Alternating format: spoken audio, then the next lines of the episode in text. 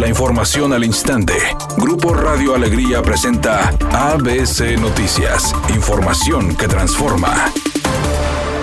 Por medio de un operativo de la Policía de Apodaca en coordinación con el Instituto Nacional de Migración, se logró rescatar a 77 migrantes que se encontraban hacinados en el casa. El operativo fue realizado anoche en la calle Portugal en la colonia Nuevo Amanecer, informando a las autoridades que los migrantes que fueron rescatados eran de Honduras, El Salvador y Guatemala y fueron trasladados a las oficinas del Instituto Nacional de Migración para evaluar su salud. Las autoridades informaron que total fueron 21 hombres mayores, 4 menores de edad, 24 mujeres mayores, 3 mujeres menores, 12 niños y 3 13 niñas. Por su parte, la Comisión Estatal de Derechos Humanos envió un mensaje al Instituto Nacional de Migración para solicitar la protección de la calidad de vida de las personas refugiadas en albergues en Nuevo León, ya que aseguró se han detectado algunas irregularidades al no cumplir las condiciones para resguardar a los migrantes como alimentación, espacio reducido, omisión de acceso a los baños, falta de accesorios de higiene, atención médica y psicológica y el cumplimiento de los protocolos contra COVID-19. Finalmente detalló que ha recibido por parte de los migrantes 1083 quejas que han sido enviadas al Consejo Nacional para Prevenir la Discriminación y a la Comisión Nacional para Prevenir y Erradicar la Violencia contra las Mujeres.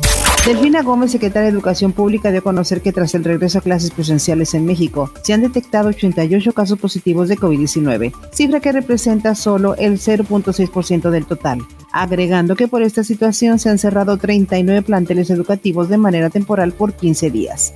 Además, informó que en el país se han abierto 135.230 escuelas, 12.639.915 alumnos han ingresado y 1.200.245 docentes han vuelto a las actividades presenciales. Por su parte, el subsecretario de Salud, Hugo López Gatel, mencionó que de acuerdo al monitoreo que realiza la Secretaría de Salud y la Secretaría de Educación Pública, el regreso a clases presenciales no ha impactado en el incremento de casos de COVID-19.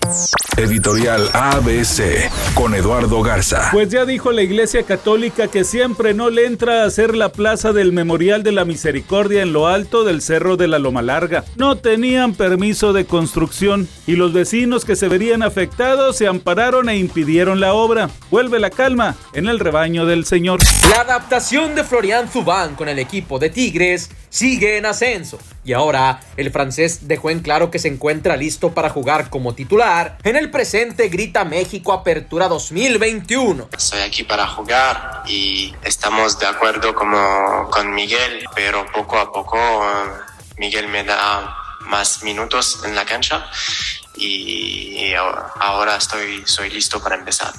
Mientras Kimberly Loaiza sigue dando de qué hablar en la casa de los famosos, su marido Edwin Luna dijo que prefiere mantenerse callado, que ya no va a dar declaraciones porque le resulta peor que una vez que su mujer salga del reality show, entonces hablarán y depende de lo que se digan, enfrentarán a los medios.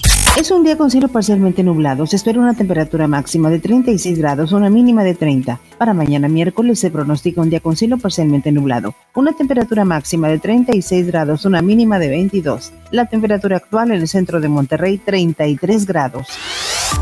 ABC Noticias. Información que transforma.